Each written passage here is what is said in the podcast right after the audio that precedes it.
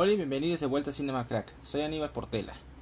Este regresó el, la encuesta y tuve dos opciones, este porque en marzo cumplían dos actores que me agradan mucho y uno de esos era Bruce Willis y Ewan McGregor. Que yo lo personal quería que ganara Bruce Willis porque me gusta más su repertorio. No diría que el otro sea mal actor, de hecho considero que Ewan McGregor es mejor actor en general que Bruce Willis. Solo que Bruce Willis tiene tiene unas películas muy muy interesantes este donde él actúa muy muy bien aparte de sus películas de acción. Pero por dos votos nada más ganó Ewan McGregor así que vamos a hablar de este gran actor británico nacido en Escocia. Este que inició muy joven tiene una gran amistad con un director en particular.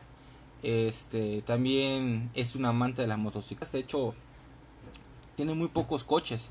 La mayoría son puras motos y es tan famoso que él ha sido invitado a carreras de MotoGP y también ha sido narrador de, documentales acerca de motocicletas. Creo que también tuvo un, este, una un docuserie acerca de historia de motos, hizo viajes en motocicletas, ha hecho un chingo de cosas en motocicletas. Que es su verdadera pasión. El cine le gusta su trabajo y todo, pero su verdadera pasión son las motos. Y curiosamente no ha hecho todavía una película de motos. Y creo que nadie se le ha acercado para decir, oye, vamos a hacer esto. Y, porque creo que a él le encantaría. Este tiene un repertorio interesante. Este tuvo un recorrido en cine independiente. Este en los primeros que 15 años de carrera. Eh, hacía películas muy pequeñas. Entre las que hacía igual otras con un presupuesto interesante. Así que vamos a sus 10 mejores películas. No necesariamente tiene que ser este el, el personaje principal, puede ser un secundario, pero que su trabajo, yo hablo de su actuación, tiene que ser muy muy bueno. Este dejé algunas eh, películas afuera como La Isla que hizo con Michael Bay, que es una de las pocas películas de Michael Bay que dices, ah, no, e, esa es muy buena, es muy muy buena. Dejé fuera igual este de eh, Los Hombres Abajo, algo así. Que es un musical con René Zellweger. También tiene una que es Miss Potter. Eh, tuvo otra película independiente, no recuerdo muy bien cómo se llamaba la película. Era, era con esta mujer la que sale en El Expreso del Miedo. La mujer, ¿cómo se llamaba? Ay, Dios mío, se me olvidó. Pero bueno, él es un muy buen actor y cuando quiere hace interpretaciones muy crudas, contaré de una. Este, antes de empezar, este, quiero agradecerles a todos los que votaron, agradecerle a Carlos Nal por seguir apoyándome por Patreon. Este, saben que pueden seguir en mis redes sociales, aparezco como Aníbal Portela, tanto en Facebook y Twitter. Pueden apoyar, eh, igual aparezco en Instagram, aparezco como Aníbal RDGZ24. Este, pueden apoyarme por Patreon, aparece en mi perfil de Instagram. Ahí van a encontrar el enlace. Este, bueno, sin más preámbulos, vamos a empezar. Ok, este, vamos a empezar con el número 10. Este es una de sus, es la única de que repetí de una sola, digamos, historia o franquicia. Hablo de Transpoiting 2. Esta película de Danny Boyle es la secuela de la primera Transpoiting. Este, son 20 años después de haber corrido con el dinero con eran 8 mil este, libras este, acerca de por un asunto de drogas que, que vendieron y se escapa con el dinero y se va a vivir una nueva vida a Ámsterdam, todo el pedo. Pero empieza a tener una crisis de, de, de, la mediana edad. Este. Y decide regresar a Edimburgo, a Escocia. Y se vuelve a encontrar con sus viejos amigos. Está Sput, Sput este, volvió a tener, tiene otra vez ciclos de adicción a la heroína. Tienes otro cuate que... Eh, Fergus. Que... Fergus. Está Simon Sickboy que sigue abusando, él abusa de la cocaína. Y también este maneja un pup así medio jodidón este tiene problemas de, chantajes la madre y también bueno pero este es el que está el, el que digo ahorita está en la cárcel, que es Franco Beckby, que es un maldito psicópata, es violentísimo. Y le tiene un odio eterno a, a Mark, que es el personaje de, de McGregor, porque se escapó con el dinero. Y ahora tratan, ese cabrón de Mark trata de, pues, no sé, tal vez reconciliarse con sus amigos porque los traiciona. Eh, cómo llenar su vida porque ya se sentía el vacío. Y todo este redondea en como que una recolección de su vida. Cómo la, cómo la cagó, cómo puede mejorar. Y de vez en cuando a veces igual este le mete la droga. Pero ya con un sentido distinto de cómo era antes, que ya lo voy a contarles. Sigue teniendo esa comedia negra y cruda que tuvo en la primera. No tan fuerte. Porque aquí este ya es, ya está en una edad este eh, más madura. Entonces no tienen la locura o, el desinterés que tuvieron cuando eran jóvenes. Pero sigue siendo muy intenso. Y la, secuencia final donde Peckby ya, ya no está en la cárcel. O sea, ya sale de la cárcel. Y empieza a cazarlos. Porque descubre que el idiota de Mark regresó. Y quiere venganza. Este es muy buena película. Me sorprendió lo. Porque es una película que se tardó más de 20 años en hacerse. O sea, la primera se hizo en el 93, más o menos. Y la mayoría de las veces cuando se hace una secuela después de mucho, mucho tiempo, es muy difícil que sea buena. Una de las excepciones tal vez Mad Max. Este. ¿Qué otra excepción? rayos, o sea, es difícil pensar en una. Este, pero la mayoría son malas. La mayoría son malas y es difícil poder hacer una muy buena película después de tanto tiempo. Y Danny Boy, la neta que se la rifa y hace una gran cinta con todo este reparto de la primera, eh, la primera entrega. Este, en el número 9 tengo una que también sacó hace recientemente que se llama Christopher Robin, que es este como que una adaptación de la historia de, Winnie Pooh y Christopher Robin, que era el niño que estaba que jugaba con los animales del bosque. Winnie, eh, Tiger, este, Igor, Piglet, todos esos personajes, ¿no? Christopher Robin ya es una persona adulta. Y este, los, los animalitos del bosque, pues, este, quieren visitar a su amigo, quieren ayudar a su amigo, Christopher Robin, que ya no tiene la misma inocencia, pero una vez que se, que se vuelve a encontrar con Winnie Pooh y todos los demás, pues como que se quiere recobrar un poco esa esa niñez o, inocencia que tenía antes para, para, para mejorar en su vida. Y es una película muy, muy tierna. Este, no voy a decir que es fantástico o algo así. Pero es una película que, si fueses un niño y, estuvieses viendo este Winnie Pooh, y ahora lo ves así como, como adulto, pues es como que te, te vuelves a encontrar con tus amigos, ¿no? Pero ya como un adulto. Y es así más o menos como te sientes cuando ves esta película. Es, muy, muy tierna. Y verdad que es de las este, con personas reales, live action, en las que, eh, ¿cómo se llama? No, eh, no la cagaron. Porque, por ejemplo, a muchos fue un éxito el Rey León, pero la neta, fue casi cuadro por cuadro lo mismo. Entonces, ¿para qué más lo haces? Quédate con la animada. Eh, la Bella y la Bestia, igual, muchas escenas son de la misma película. O sea, ¿para qué le haces? Las únicas que respeto de Disney que, que live action, que se rifaron, o sea, puede ser que no fueron buenas, pero dijeron, ¿saben qué? Vamos a hacer algo distinto. Fue la Maléfica, me parece. La primera se me hizo una, una película buena. La segunda no, la segunda mala. Esta, Christopher Robin. Eh, ¿Cuál? Cuál eh, tal vez Aladdin. Aladdin, este, sé que a quien Will Smith le metió su propia magia al personaje. Este. El libro de la selva. Eh, eh. No, o sea, Dumbo se arriesgan un poco, sí, pero no. La verdad que Christopher Robin y Maléfica son, creo que las mejores excepciones que tiene los live action de Disney. O sea, de las animadas a personas reales que han tenido este mejor recepción. En el número 8 tengo una película que fue una sorpresa. Es una comedia negra este, ambientada Este eh, es de la vida real. Este, de un prisionero que se llamaba Steven Ray Russell. Estoy hablando de Yo amo a Philip Morris. Esta película está coprotagonizada con Jim Carrey. Que todavía tenía como que. Era de lo poquito que ya estaba sacando Jim Carrey en finales de los 2000.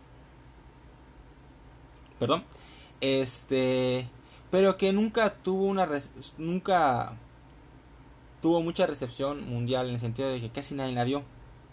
Y es una comedia negra y dramática muy muy rara porque aquí este el compañero este de cárcel de Russell Jay Russell es Jim Carrey su compañero se enamora de él que es Philip Morris Philip Morris es Ewan McGregor y después de que Morris es, es, liberado de, de la prisión Russell se escapa también cuatro veces para reunirse con Philip Morris. Porque Jay Russell este, está enamoradísimo igual de, de Philip Morris. Y los momentos hilarantes de cuando se escapan y todo ese pedo están muy chistosos. Y creo que aquí el que más resalta obviamente es Jim Carrey.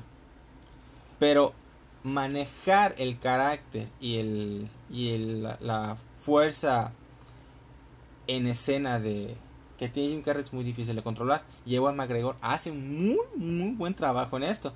Este de... Y es una película donde no, se siente forzada, por ejemplo, eso de que el amor gay, nada de eso.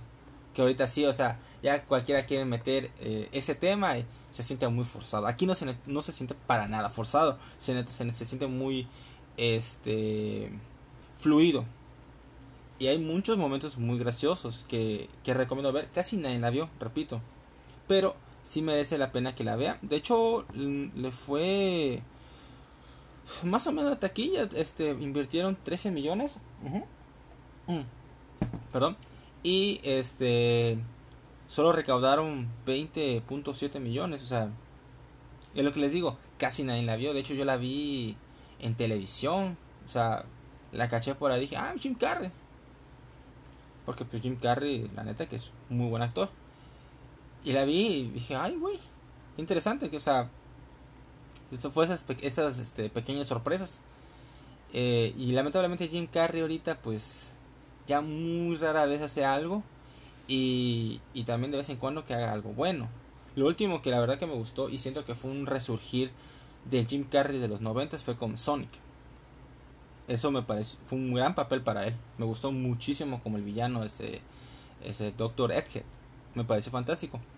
Bueno, pero estoy hablando más de Jim Carrey que Ewan McGregor. Que les repito, Ewan McGregor, el hecho de poder compartir este escena con Jim Carrey es muy difícil, muy muy difícil porque Jim Carrey es actor de método y se mete mucho en el personaje, entonces es complicado y, y él hizo un trabajo muy muy bueno. En el número 7 tengo Ángeles y Demonios. Ángeles y Demonios, este esta adaptación de los libros. Es el segundo libro, si no me equivoco. Y es la segunda película después de, de Código Da Vinci, donde sigue el personaje de... Ay, perdón, de Robert Langdon. Perdón, este, interpretado por Tom Hanks. Y aquí este trata acerca de vuelven a traer al a Robert Langdon para averiguar el caso de acerca de la reciente muerte del Papa Pío XVI y se tiene que preparar el cónclave para elegir al nuevo sucesor, del Vaticano, al nuevo Papa.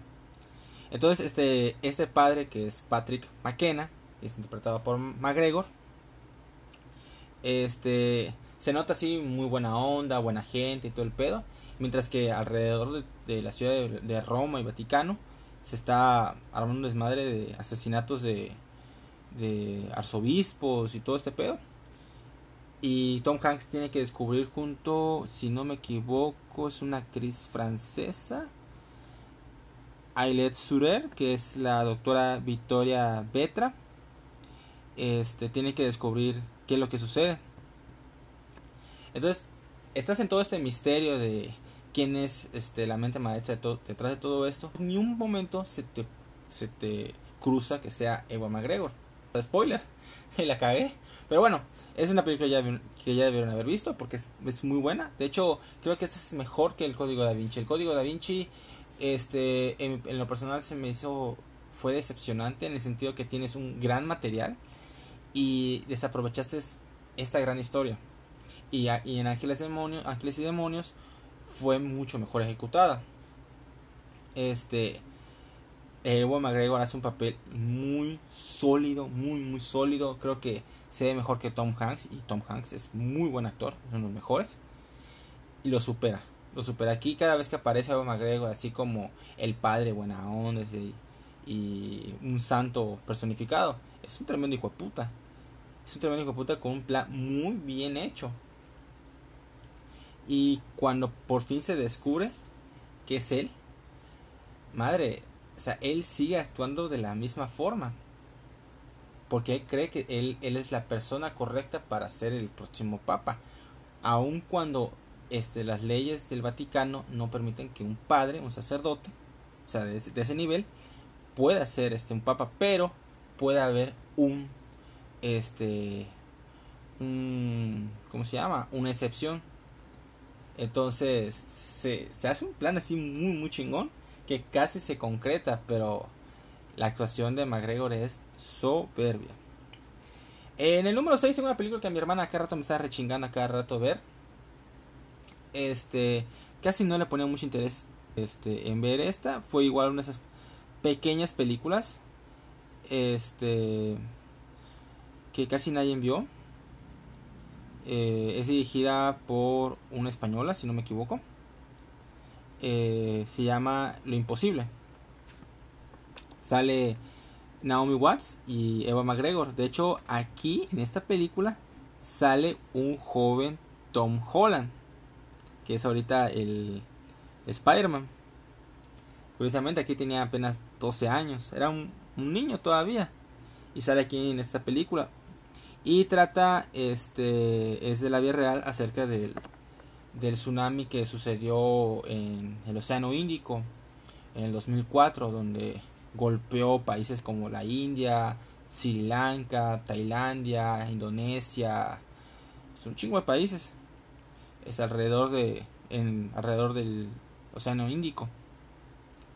Y trata acerca de, este, una familia que es uno es lado el la doctora María Bennett y su esposo, que es Henry Bennett, y sus tres hijos. Y reciben el putazo del tsunami después del maremoto. Y este tratan de, de sobrevivir. Es sobrevivir. Aquí es, es una película de supervivencia. Y por todo lo que tienen que recorrer la familia. Madre. O sea, el trabajo físico que dio aquí Evan McGregor fue increíble. Creo que ha sido eh, trabajo físico, su mejor trabajo físico desde Star Wars, tal vez. Sí, sí, yo creo que sí, desde Star Wars. Aquí este está en agua, lodo, el calor, porque creo que este filmaron en el lugar. Y eran condiciones este, climatológicas muy, muy difíciles. Es una película muy inspiradora. McGregor, este, la sensación de que cuando siente que perdió a, todo, perdió a todos, es muy desgarradora. Eh, es muy interesante. No, igual fue esas películas que no tuvo mucho. Ah, no, sí, sí, perdón, sí. Sí tuvo buena recaudación. Es, a pesar de que fue este, producida, dirigida y distribuida por una productora española. Invirtieron 45 millones, si lo creo, porque de producción es muy muy alto y recaudó casi 200 millones. O sea, estamos hablando que casi quinto, este, cuadriplicó su, su sus ingresos. O sea, estuvo muy muy bien. Y merece mucho la pena que la vean. Es difícil de conseguir. Este creo que ya no es en Netflix, creo. Sí, la quitaron. Y encontrarla en Blu-ray o en DVD, también está cabrón. Chequenla, está muy, muy, muy buena. Si es, es, cruda, pero vale la pena que la chequen. Este, en el número 5, eh, tengo. Tenía que poner una de las de Star Wars. Pero no quiero poner las dos primeras porque son malísimas. Voy a poner la única en la que él sale que es realmente buena. y es episodio 3, Star Wars episodio 3, la, venganza de los Sith. Este es de toda la trilogía, eh, todas las precuelas, de la trilogía de las precuelas, episodio 1, 2 y 3, este, el mejor actor fácil, o sea, y de lejos, es Evo McGregor. Él fue el que mejor, es, el que más entregó, el que más se esforzó, el que más entrenó, este, se nota cada momento su presencia, a pesar de que en la primera, en la primera película de la amenaza fantasma, perdón, este, está con Liam Neeson. Que Liam Neeson ya, ya, ya de por sí era un muy muy buen actor en ese momento. Habían pasado pocos años después de haber hecho la lista de Schindler. Y este, y a pesar de eso, McGregor cada vez que aparecía, este, brillaba. Especialmente en la pelea contra Darth Maul. Y en la segunda también hace un muy buen papel. Él. Y en la tercera, este es la cumbre de toda la trilogía para él. Este se nota la química y la amistad con Anakin. Este su sospecha de acerca de la del, emperador del, el emperador. Este sus secuencias de loot de peleas aquí es lo mejor. Es su mejor pelea para mí es este la que tiene contra Darth Maul en la primera película, pero aquí el esfuerzo físico porque es contra Gridus. contra Gridus es muy chingona y luego contra Anakin. Que esa, esa pelea igual está fantástica. Si alguien ha visto detrás de cámaras esa pelea, puta, están entrene y entrene y entrene y entrene. O sea, fueron semanas de entrenamiento para poder lograr una gran este, pelea final. Que es soberbia la, el momento que ya que Obi-Wan ya de plano ya se rindió eh, por recuperar a Anakin. Se ve la cara, quiere llorar, está destrozado completamente porque lo consideraba un hermano. Ya no como su sino como un hermano, como familia. Y se le cae todo, todo, todo, todo, todo, todo, todo. Igual la escena donde ve cómo Anakin mata a los niños. Verga. O sea, él hace un gran trabajo de actuación. Y, no, y qué bueno que igual quieran considerarlo que él regrese como Obi-Wan para la serie de, de Kenobi. Que me parece lo correcto. Volver a traerlo. Y además está bien porque ya es mayor. Y la, y la historia de, de Obi-Wan está pues en el medio entre, de, antes de Una Nueva Esperanza. Y todavía y Nueva Esperanza ya está viejo. Aquí entonces ya se ve maduro. No, no está totalmente viejo. Así que está perfecto para él hacer de nuevo de Kenobi en la serie. Así que me parece muy bien. En el número 4 tengo una película que, que es, era muy, muy, muy difícil de hacer. Y no me refiero por, por producción o ese tipo de cosas. Me refiero a que, la, que el público la aceptara. Estoy hablando del Doctor Sueño.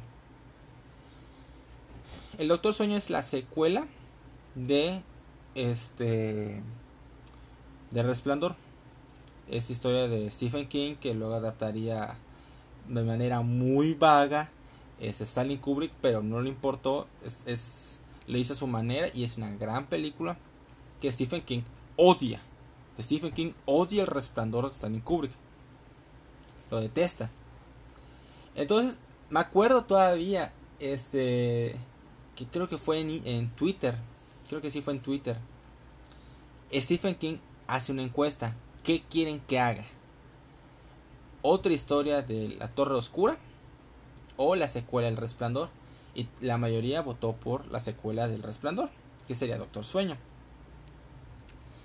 Entonces, él hace el, libro y todo, es un éxito, pero quieren hacer la adaptación al cine. Y, y, Stephen King no quería que volviera a suceder lo que pasó en el resplandor. Entonces él sí se metió al, a la producción para que no pasara eso otra vez. Pero le, le, le, tuvieron que convencer que mucha gente ama el resplandor de Stalin Kubrick. Entonces, entendemos la razón de que la odies, pero si hacemos algo completamente distinto a lo que pasó en la película, esto no va a ser buena. Entonces tienes, hay que reconocer esa película, o sea, cómo manejaron su historia y trasladarla a la secuela. ¿Y eso qué significa? Que no había que seguir de, o sea, de pies a cabeza lo que dice el libro. Obviamente sí seguir ciertas cosas, pero no, no al pie de la letra. Porque si no, este, hay gente que ha visto más la película que haber, leído el libro. Entonces van a ver malas referencias de la película que del libro. Entonces estaban viendo quién poder elegir para hacer este papel de de del hijo de Jack Torrance, Danny, Danny, este, Danny Boy, eh, Danny Torrance. Y estaban viendo quién, quién, quién, quién. Y la verdad que cuando eligieron a Eva McGregor, este, yo dije, me parece bien, o sea, es muy buen actor, pero ahora quién la dirige, quién lo escribe, madres. Y cuando sale el tráiler dices, estos y uno ve la película y es muy buena película, es muy buena.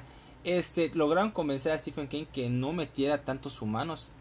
Lograron convencerlo que hay que reconocer la cinta de Kubrick y lograron combinar, combinar muy bien las dos cosas. Es una secuela que respeta mucho tanto más o menos lo que quería transmitir el autor y lo que transmitía la película de Stalin Kubrick. Y era muy difícil hacer por esto, o sea, y luego que la gente lo aceptara.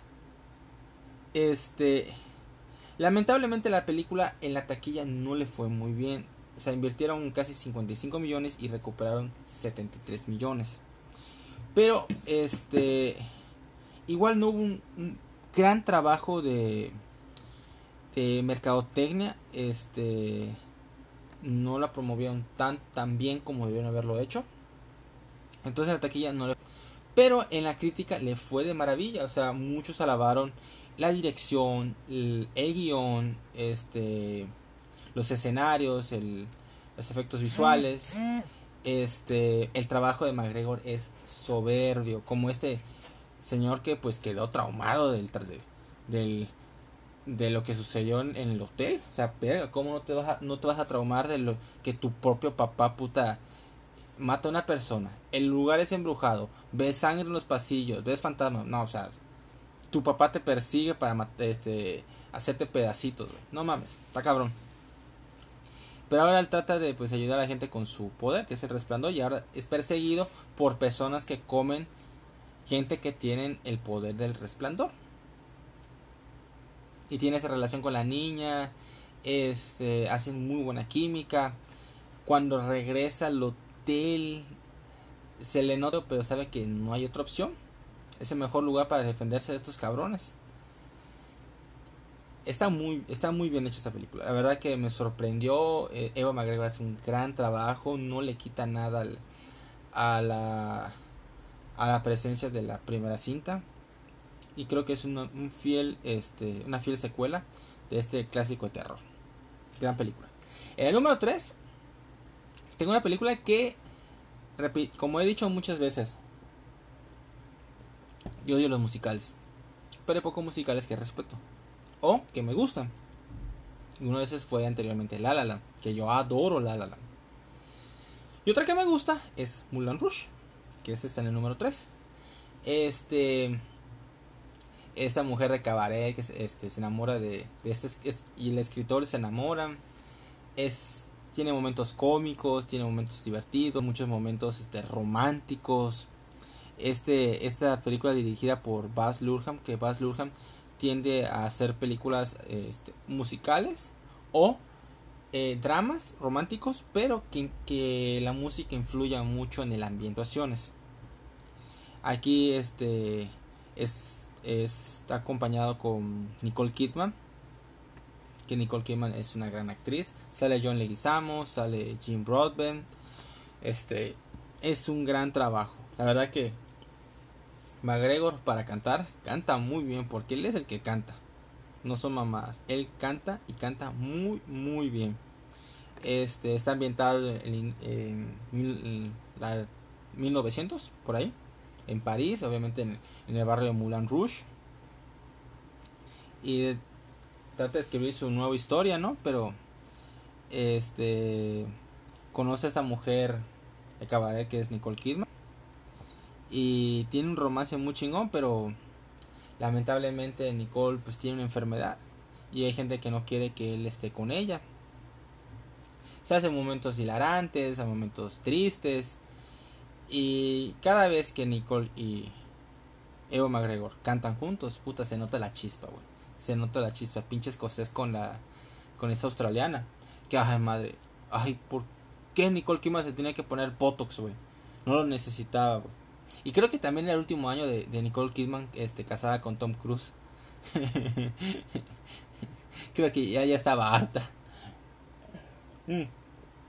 Pero esa película es, es muy divertida. Fue, fue nominada a los Oscar, este, mejor película, también mejor guion, mejor dirección. Pero eh, McGregor no fue nominado a mejor actor. Creo que sí en los Globos de Oro, sí en musical. No, no, no, o sea, como mejor, sí, mejor actor, este, comedia musical. Y lo merece, porque él, trabaja muy bien en esta cinta. Eh, mi número 2 es la primera película de Transporting. Wow, eh, esta película, la primera vez que la vi, porque había escuchado mucho de esta cinta. Siempre este, decían que es una película de culto, es, es muy poderosa, es, es muy cómica por muchos momentos igual, pero que tiende a ser muy cruda. Y, y, y cuando la vi entendí por qué. Aquí tenemos de vuelta a los personajes de Mark, que es este de Ewan McGregor, que es Rentboy, Renton. Tiene su amigo Spud, Stickboy, Franco, Tommy. Este trata de lo feo que es la vida de las drogas. Porque esos, esos cabrones se drogan. Puta, hasta. Hasta. Hasta por el culo. Como quieran verlo, güey. Como el culo, lo que sea, güey. Se drogan feo, güey. Heroína, cocaína, lo que quieras, güey. Pero más era heroína. Y ven, ven una vida así. Tiene una vida muy desastrosa. Vive en, una, en un apartamento así todo jodido. Casi no hay muebles. Todos duermen en el piso este se la pasan. Excepto uno de sus amigos que es este Franco Bigby que es el que es el que está loco. Él no se droga pero es la persona más peligrosa. O sea por cualquier cosa se molesta y, y golpea a otros. Y los otros o sea lo tienen cerca no porque sea su amigo sino porque le tienen miedo no quieren decir oye me vete tiene miedo que los pueda matar. Este. Hay momentos que tratan de. de que se mantenga sobrio Mark. Y tiene este. esta cruda. horrible. Donde empieza. está en su cuarto con sus papás. Y este está encerrado. Y empieza a sudar toda la droga y empieza a ver cosas así psicodélicas. Hay un momento donde ve un bebé, que, esta escena es muy famosa, que está, hay un bebé este de, caminando en el techo y, y, gira la cabeza y lo voltea a ver a él y dice que está asustadísimo. Este, muy flaco, muy así deshecho. Y, y hay un punto que él dice que saben que ya no quiero esa vida, ya estoy harto, o sea, la vida de las drogas, de esa vida miserable ya no es para mí. y quiere buscar la forma de salirse, de largarse de la ciudad, largarse de sus amistades, largarse de todo para comenzar de nuevo. Y este, y sí, se larga de todo y, pasa lo que sucede luego en la segunda película, que es muy buena. Pero aquí, esta es la película que da a conocer a Ewan McGregor y también a Danny Boyle, que es el que dirige esta película. Los dos, perdón, se despegan. Este, Danny Boyle haría películas este como Quisiera ser millonario, Exterminio, este Steve Jobs, o sea, es muy buen director. Ya ganó su Oscar mejor director, mejor película también. Y McGregor, después de esto, pocos años después, haría La primera Star Wars, el episodio 1, La amenaza fantasma, este, y todas las demás que ya les conté.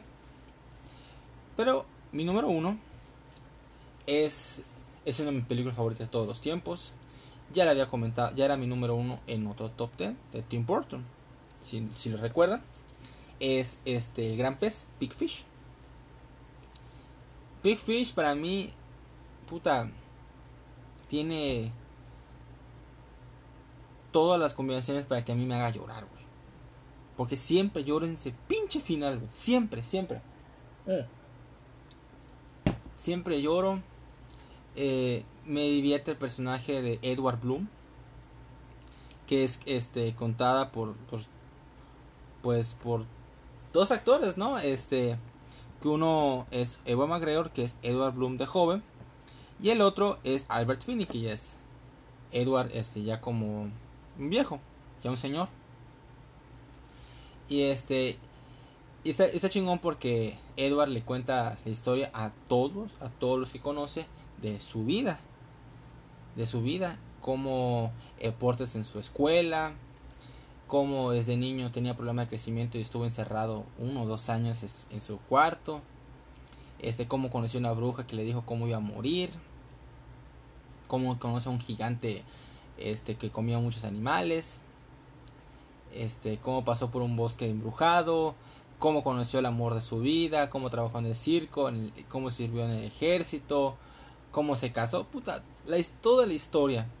Pero le cuenta de una manera tan fantástica, tan divertida, tan amena, chingona, que te enamoras del personaje, tanto como el viejo como el joven. Pero el único que no lo ama de esa forma es su hijo. Vivió creciendo y escuchando todas esas historias de él que ya al punto que ya no las cree. Mm, siente que no conoce a su papá.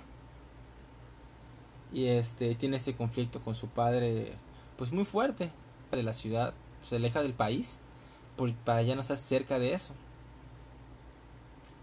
Y este y cada momento que le sucede a Edward Bloom te sorprende, pero también te sorprende cuando el hijo poco a poco va descubriendo este la realidad de su papá. Y se da cuenta que la realidad no está muy alejada de la ficción. Hay unas cosas que él mismo le pone salsa para darle sabor. Y, y, eso, y eso está bien porque no todo tiene que ser al pie de la letra. Las mejores historias, si tú cuentas la verdadera historia, no te va a gustar.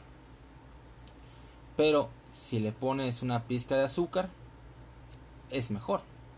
Y, es, es, y está en una escena específica donde ya está en el hospital su papá y el doctor que atendió a su mamá cuando él nació, pues le cuenta la historia cómo, cómo nació, básicamente. Y él dice, si, si, yo te, si tú me dejaras elegir la historia real o la, o la de tu papá, pues elijo la de tu papá. Y el hijo dice, sí, también me gusta la impapá. Te das cuenta de, de la importancia de las historias de su papá. Y tanto e, Albert Finney y Eva McGregor, cada situación que sucede, te fascina. O sea, y eso sí, tengo que decir, Eva McGregor tiene, no tiene un gran acento sureño. Se esforzó, pero no le salió. Se nota mucho su acento escocés pero no importa, porque la neta, este. Su carisma dentro de la cinta, cómo se expresa, cómo se mueve, su. su, este, sus ojos, cómo ve su boca, todas esas cosas. Compras al personaje, lo crees al 100%. Me encanta cuando por fin este, trata de convencer a la mujer con la que se va a casar. Este, pone mensajes en, los, en las diapositivas, contrata a, un, a una avioneta con humo para escribir así este de que se van a casar, convence a muchos estados para llevarle sus, sus flores favoritas. y el imbécil cuando llega el, tipo con el que ella se va a casar, este, lo madrea, ¿no? Y ella le dice, sabes que yo no voy a casar contigo. ¿Qué? ¿Lo prefieres a, ¿lo prefieres a él? Este, lo llevo conociendo poco tiempo y ya lo prefiero más que a ti. Y el otro nada más son, Evo agrego nada más sonríe con toda la cara y los dientes ensangrentados y le dan otro vergazo. Y en vez de una expresión de dolor, está contentísimo. Ahí dices, no, sí, no, no, no, no puedes odiarlo. No puedes odiarlo para nada. Y el final, el final es perfecto. El final es perfecto. O sea, Tim Burton aquí la rompe, McGregor la rompe, Billy Crudup la rompe, Jessica Lange, Elena Boham Carter hace dos personajes, este Marion Cotillard que todavía era muy joven, hace un muy buen papel, o sea, aquí todos completos, pero Edward Bloom, el personaje de Edward Bloom con Finney y McGregor se roba las escenas en cada momento que aparece. Punto. Y por eso creo que Big Fish es el mejor trabajo que ha hecho Ewan McGregor en toda su carrera, hasta ahora. Quién sabe, puede hacer mejores cosas más adelante, pero para mí este es su mejor. Ok, este fue mi top 10 este, de películas de Ewan McGregor. Ojalá les haya gustado. Díganme cuál es su película favorita. Este, ¿Les gustó este top? Este, ¿No les gustó? Díganmelo. Manden sus comentarios. Este, ay, Dios mío. Tengo, este, estoy eructando mucho. Pero bueno, este, mándenme su lista. ¿Cuál es su película favorita de McGregor? Este, ¿cuál es su mejor personaje? ¿O cuál es su mejor película en que ha aparecido él? Me acuerdo de una película que se llamaba Stormbreaker, si no estoy equivocado, donde él en, los, en los trailers aparecía él así mucho, puta, para que en la película solo estaría como 5 minutos. Una mamada. Que la película está entretenida, sí, pero no manches, puta, vendieron a Ewan McGregor como un agente secreto y pa' pura mamada. Este. Pero bueno, es, él es un gran actor, lo respeto muchísimo. Este. Puede que no ganó Bruce Willis, pero próximamente voy a hacer un top 10 acerca de él, ojalá. Porque me gusta igual mucho su carrera. Este, manden sus comentarios, eh, eh, denle like, compartan. Este, pónganse a otras personas para que si lo escuchen. Este, ojalá les haya gustado. Les deseo lo mejor a todos ustedes y nos vemos hasta la próxima.